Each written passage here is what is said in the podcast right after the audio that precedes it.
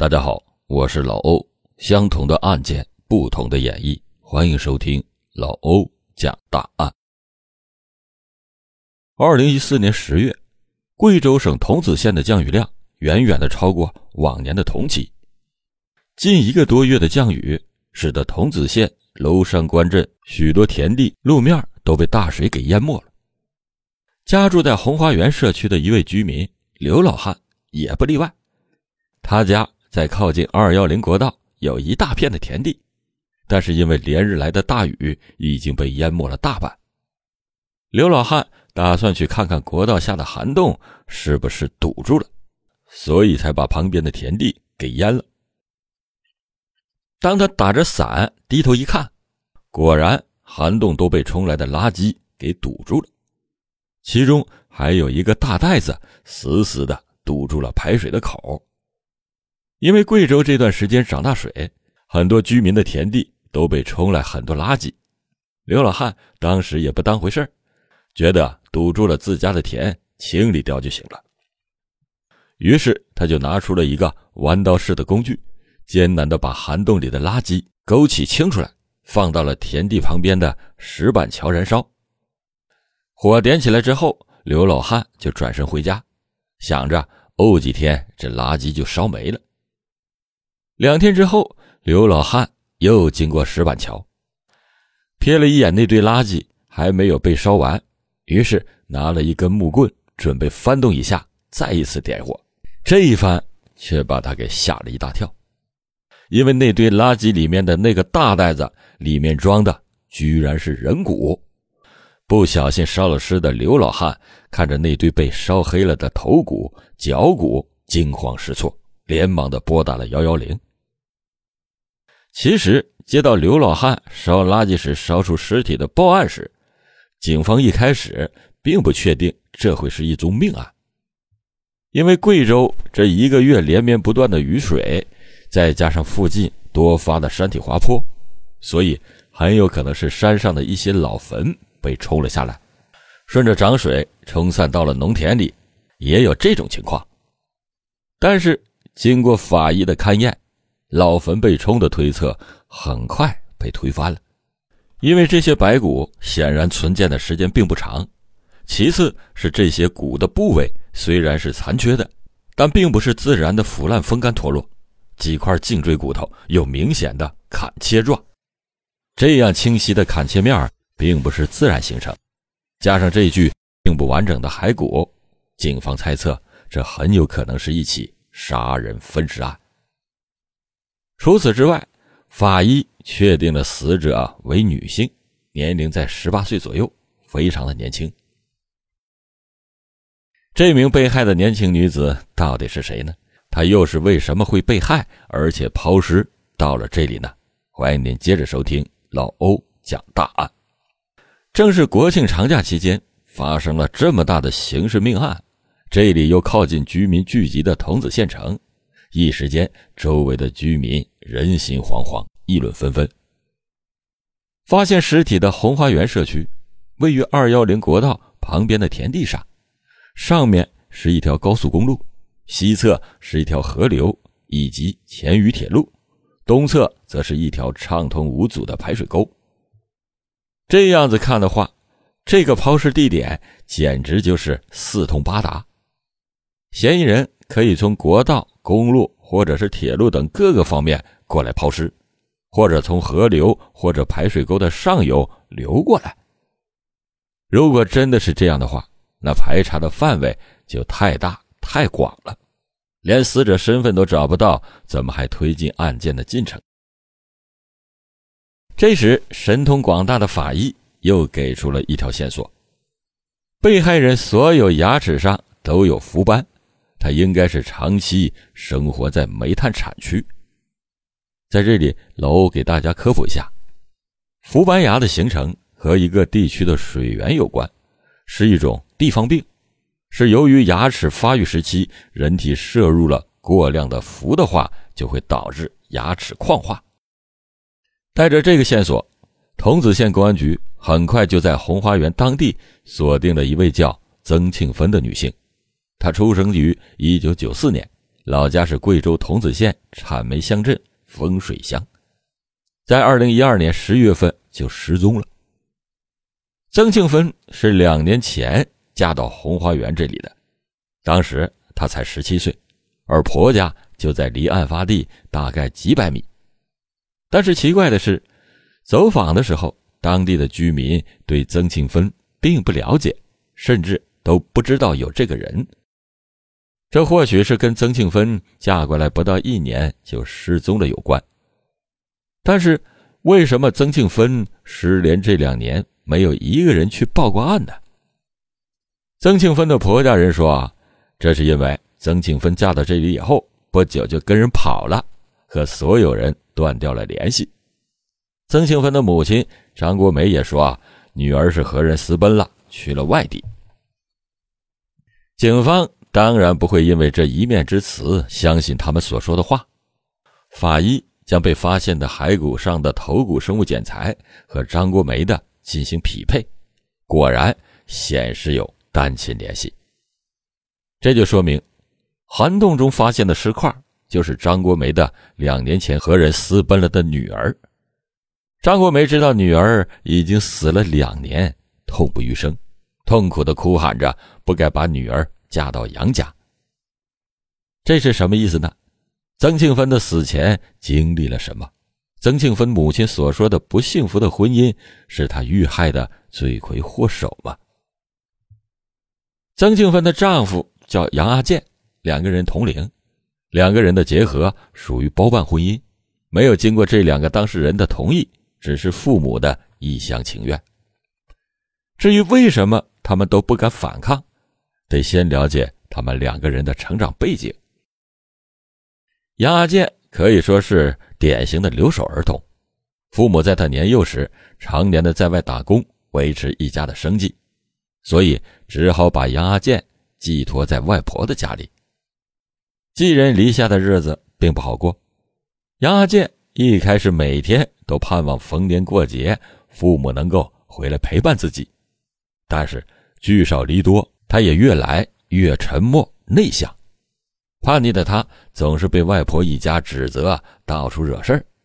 但是不知悔改的杨阿健还是到处打架生事。缺乏家庭教育的他，初中还没毕业就辍学了。此时的杨阿健已经十二岁，对父母来说已经是可以帮着分担一下家庭重担的年纪了。于是父母亲就把他接回了家。后来带到了福建的工地。帮忙打一下零工。一开始，杨阿健的父母由于缺席了孩子十几年的成长，感到愧疚，所以对儿子的需要都是有求必应，要钱给钱，要什么给什么。但是杨阿健他自己对于这种突如其来的关心，其实感到非常的不适应。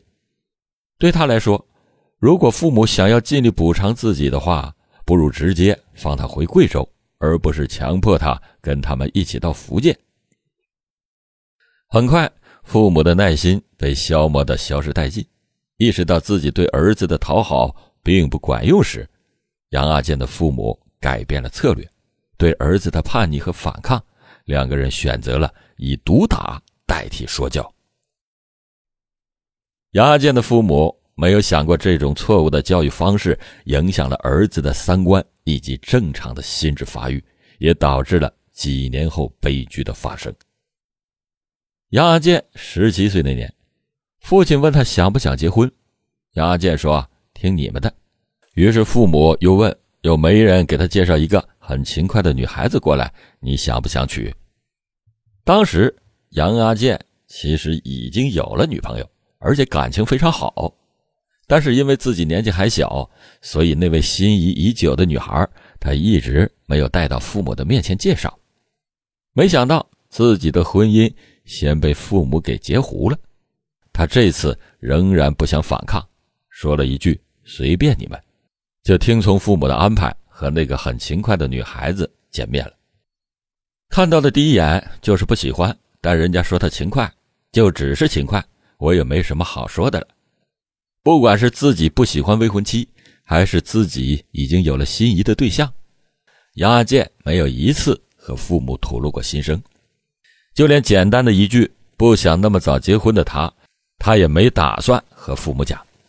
他就像是一直待在温水里的青蛙，多年的高压教育让他连反抗都懒得反抗了，不是不敢说，而是不想说了。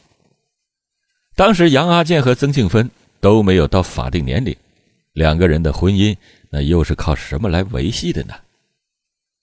曾庆芬和杨阿健结识的时候才十七岁，两个人都还是懵懂且心智还未成熟的孩子，就被两家父母捆绑在了一起。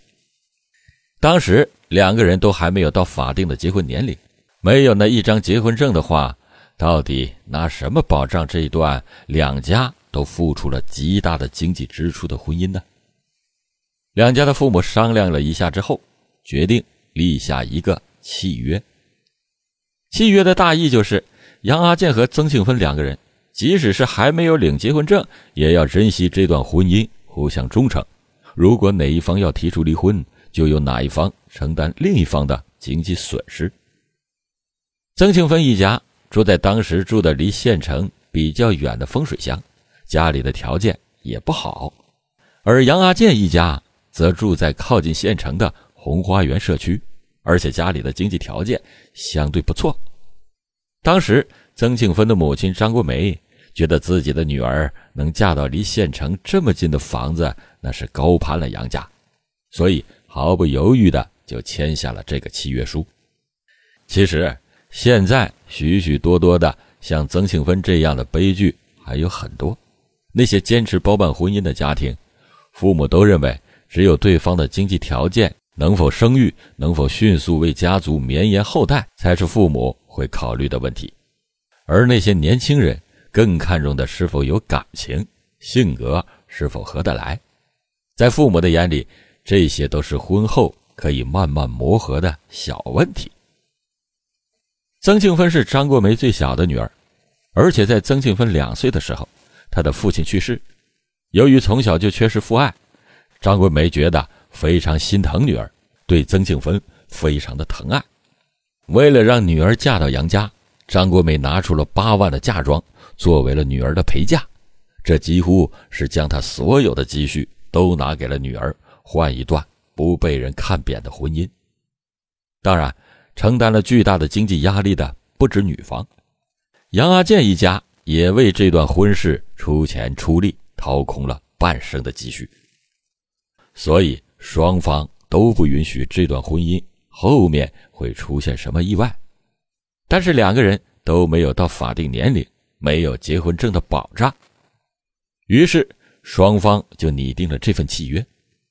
他们没有想到，这份契约虽然锁住了两个人不能从这段婚姻中逃离，但是也断送了两个大好青年的青春。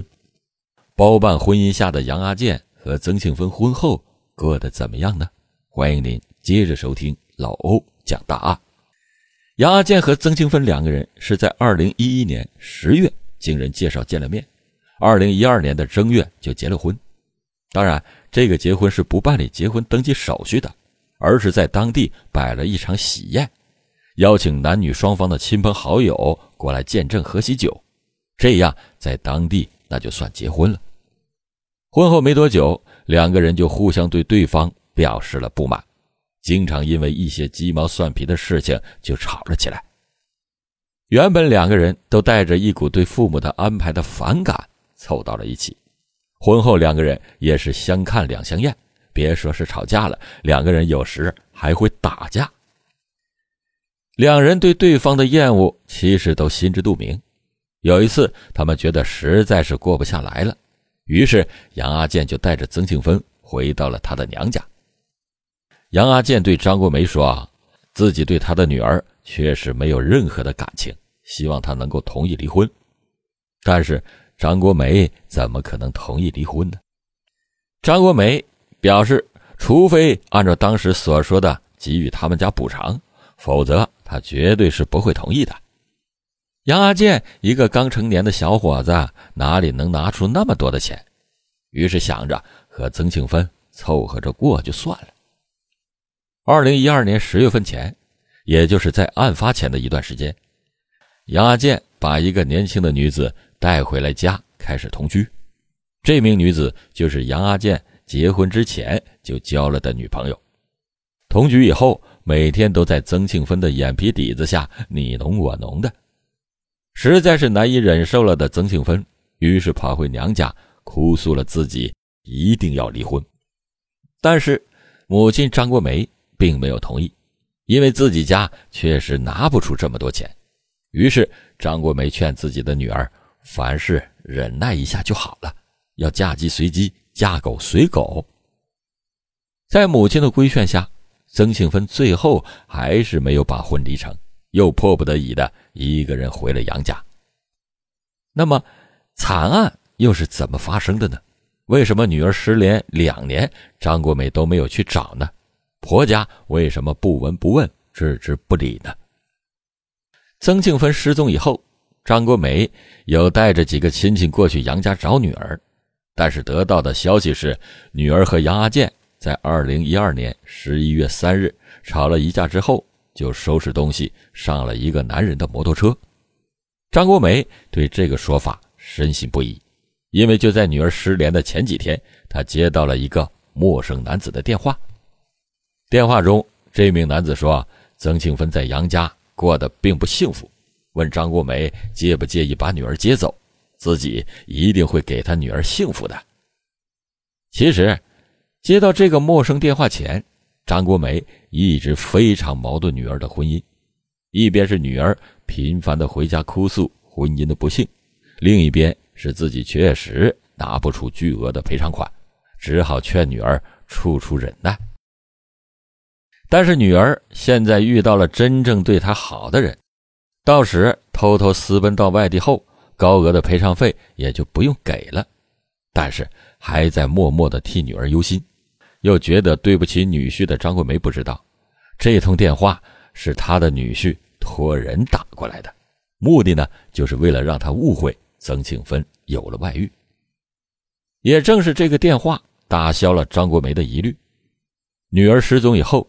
他一直以为曾庆芬已经和心爱的人在外地过上了幸福的生活，但事实却是，在二零一二年十一月三日晚上，杨阿健喝了酒，酒精作用下，他让曾庆芬告诉他私房钱的银行卡密码。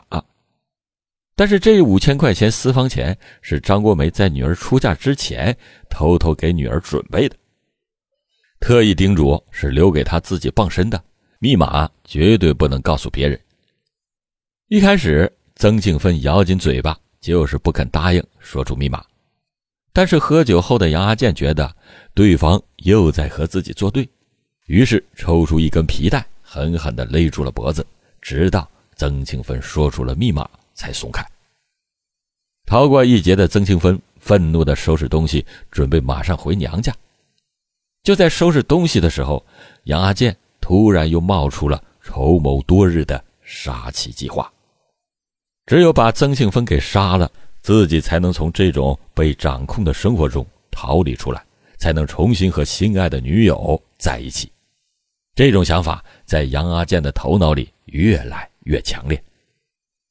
趁着曾庆芬还在背对自己，于是杨阿健再一次拿起皮带勒死了妻子，随后在卧室里。已经麻木了的杨阿健将曾庆芬进行了分尸，并且把尸块分装成了两个大袋。当天凌晨三点，不知道怎么处理尸体的杨阿健给好友杨辉打了电话，说自己发生了急事让杨辉赶紧过来。作为从小的好友，杨辉马上就跑了过去。得知到发小居然是杀妻分尸了，杨辉来不及惊讶，就被要求一起去抛尸。杨辉也立马就答应了好友的请求，于是两个人就把两袋尸块分别丢进了二幺零国道旁边的排水沟，以及另一袋直接埋在了杨阿健家的外墙的那堆沙石下面。两年来，杨阿健就靠着妻子跟人私奔了的这个谎言，光明正大的逍遥快活。案发后没过几天，就把女朋友带回了家。并且没几天之后，也和女友相约一起去了福建福清市一间塑料厂打工。直到二零一四年十月份的那场连绵不断的雨水，将他的罪恶冲洗了出来。二零一五年八月十八日，贵州省遵义市中级人民法院因杨阿健犯故意杀人罪，判处死刑，剥夺政治权利终身；杨辉因犯帮助毁灭证据罪，判处有期徒刑一年六个月。这段包办婚姻最后就以这样的一死一入狱画上了句号。好了，感谢您今天收听老欧讲大案。老欧讲大案，警示迷途者，唤醒梦中人。